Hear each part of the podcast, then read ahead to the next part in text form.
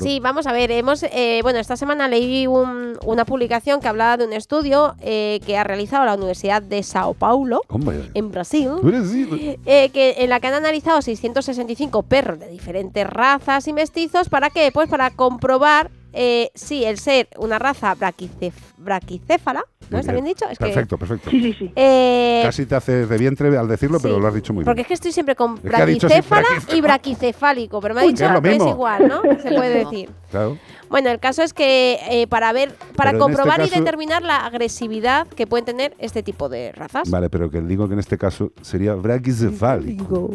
Dale, dale, mira braquicefálico. Pues Yo creo que así nos metemos mucho más en lo que es la consulta de Sao Paulo. Sí, ahí hay una fiesta, ¿eh? La pena que nos puedo ver. Bueno, la verdad es que, bueno, estamos, estamos normal. No te pierdes mucho.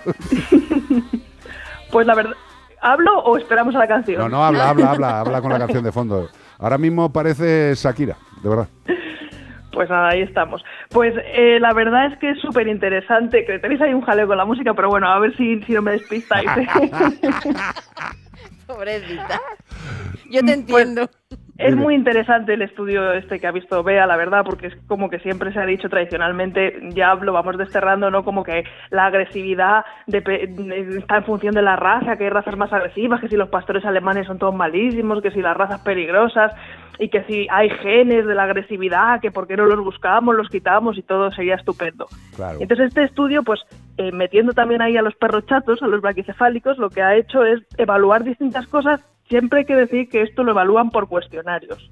¿Vale? Han aprovechado la pandemia. ¿Al perro? Efectivamente, ahí el dueño ah. contesta, entonces siempre eh, no es que hayan mirado los genes y hayan hecho un test a cada perro, ah. sino que aprovechando la pandemia, pues oye, les han pasado unos cuestionarios y la gente ha contestado porque estaban ahí, pues que tenían mucho tiempo libre. como una seta, Efectivamente. Entonces, ¿qué han encontrado en este estudio, aparte de lo que vamos a comentar de los perros chatos? Pues han encontrado que la agresividad depende de distintas cosas que no son los genes, sino que es más bien un poco esa interacción con el entorno tanto social y objetual, ¿no? Tanto las personas, los perros de alrededor, pero bueno, eso se centra sobre todo en la agresividad a personas, ¿vale? La agresividad a personas de los perros depende sobre todo, una cosa que ya sabíamos, que no nos va a sorprender, que es del manejo que les demos. No.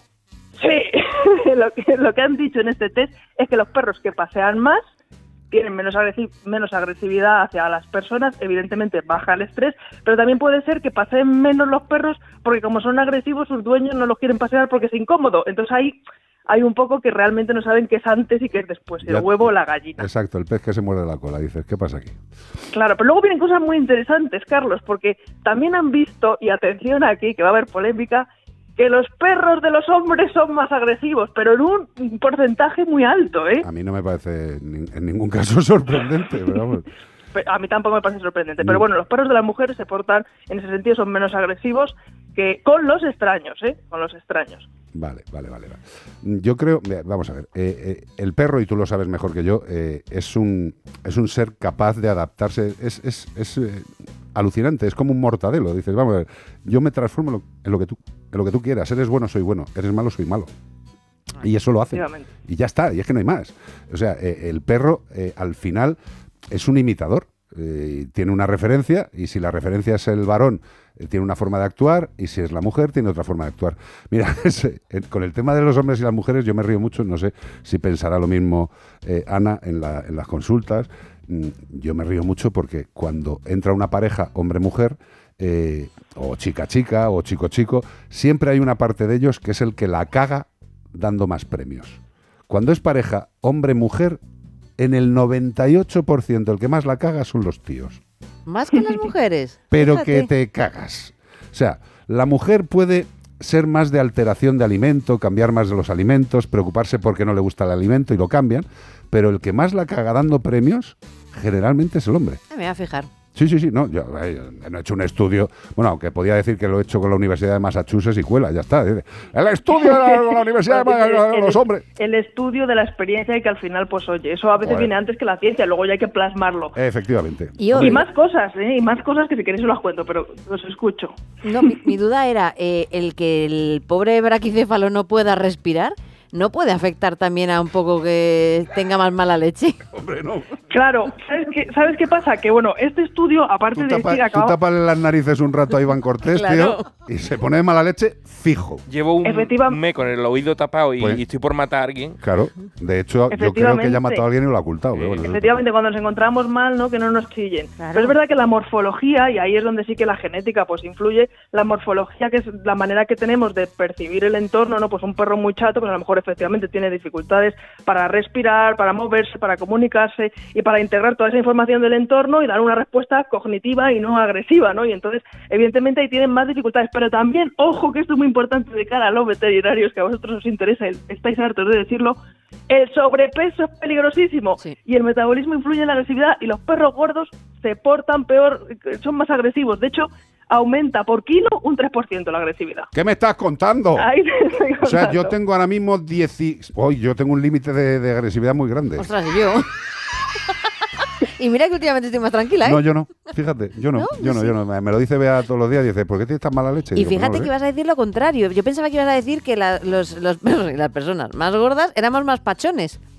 Pues esto, mira, eh, no vamos a compararnos tan rápido con los perros, pero es verdad que... Bueno. Dime. Eh, que una cosa es la pachonalidad, que es el moverse menos, que eso, evidentemente con sobrepeso, es obvio, pero otra cosa es la malalechidad que yo ahí sí estoy de acuerdo con ello.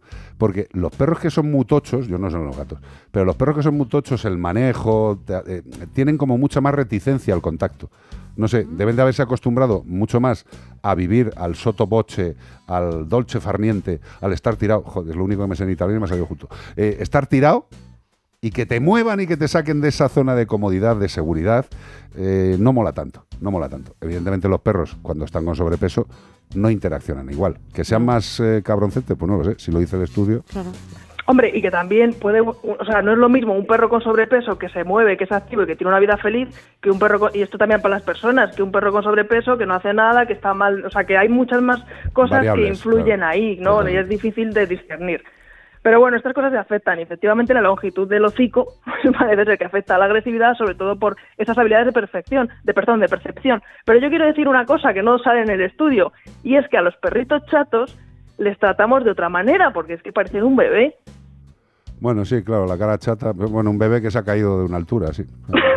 un poco feo, pero les tratamos como bebés, les tratamos así y eso pues puede afectar también, como se dice en el estudio, el manejo, pues puede hacer que al final esos perros pues tengan más agresividad a las personas porque no les dejamos de achuchar, están agobiados. No, eh, pero no solo por no dejarle de achuchar, eh, eso también lo vemos en las clínicas veterinarias cuando entra un propietario o una propietaria con un perrito pequeño, adulto, en brazos, mm, ya sabes que te tienes que acercar con prudencia. Con prudencia, sí, sí, porque está en un sitio extraño, está protegido por los brazos de papá o de mamá, y llega un ente extraño, veterinario barra veterinario, auxiliar auxiliara, y llega y se acerca y dice, ¡ay, qué monorraca! y dices, ¿por qué? Bueno, pues porque ese animal está acostumbrado a vivir en esa burbujita de protección de los brazos de papá mamá y ahí no entra nadie. Y si entra alguien, mordisco que te llevas. Pero es que tenéis alta peligrosidad, la verdad. Hombre, perdóname. yo, yo no creo que no hay ninguna parte de mis manos que no tenga un callo de un mordisco. Pero bueno, eso es normal. No, pero yo hace, muchísimo tiempo. cállate, que, cállate. no llames, no, no hurgues en la suerte. Mucho, mucho tiempo que no me muerde ni un perro ni un gato. Pues qué suerte. y los gatos ya, vamos, esos no, algunos. Esos manejos, esos manejos. A mí el último gato que me clavó las uñas fue nuestro querido Tango cuando se le salió la fístula en el culo y tuve que limpiársela. Hombre pobrecito mío. Pero, pero fue alucinante, ¿eh? que eso creo que lo dije. Me pegó un bocado, pero un bocado de gato, ¿eh? O sea, eh, pero un bocado. Pero según me pegó el bocado, se asustó, salió, pero no se fue ni del sofá. Se fue como un metro y volvió despacito como diciendo, perdona, tío interpretación. Perdona, tío, pero te has pasado. Exacto. y dices, ¿me ha pegado el bocado? Pues con toda la razón, tío. si me tenía que haber arrancado el brazo. Eh, yo, creo que, yo creo que también estos estudios están fantásticos, pero luego, evidentemente, la variabilidad de situaciones y de casos cada caso es distinto totalmente de otro. Y sobre todo por lo que ha dicho yo, que al final son cuestionarios que se hacen a las personas, que es que somos, y, en momentos mm, eh, aburrido de pandemia. Entonces, bueno. ¿Correcto, yo? Sí, y lo que estáis diciendo también, que es muy importante, que en cualquier situación de estrés donde un animal se sienta agobiado, puede sacar una agresividad no porque sea agresivo. Mm, justo, justo.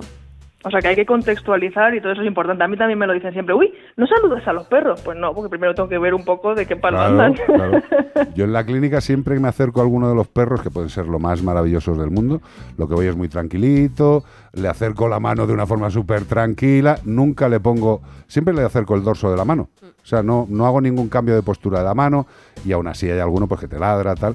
Hay uno de los animales que van a la clínica, que es un pastor alemán, no, no es por racismo de decir una raza. Eh, este animal a mí me odia, pero odio absoluto. Ya, ya, dice nos odia a todos, digo, ya, ya. Pero al único que le salta con el bozal puesto a darle cabezazos es a mí, ¿eh? Y me pega unos leñazos mm. que lo flipas. Y ese animal pues tiene un problema pues por mil cosas. Y eso lo que hay que hacer es acudir a gente como ya macro. Sí, pero a lo mejor ese animal te ve fuera y te haces amigo suyo, porque eh, también esto del contexto... Eh, te digo que le he visto fuera, le he visto ah, dentro. este animal eh, no, no, le, caigo bien. Te tiene entre ceja y ceja. Y yo lo entiendo, yo lo entiendo. Que no le podemos caer bien a todo el mundo, ¿no? Ha, tenido una herida que le ha durado muchísimo tiempo y el manejo es jorba. Y Almagro, pues es un placer. igualmente, compañeros, un abrazo enorme.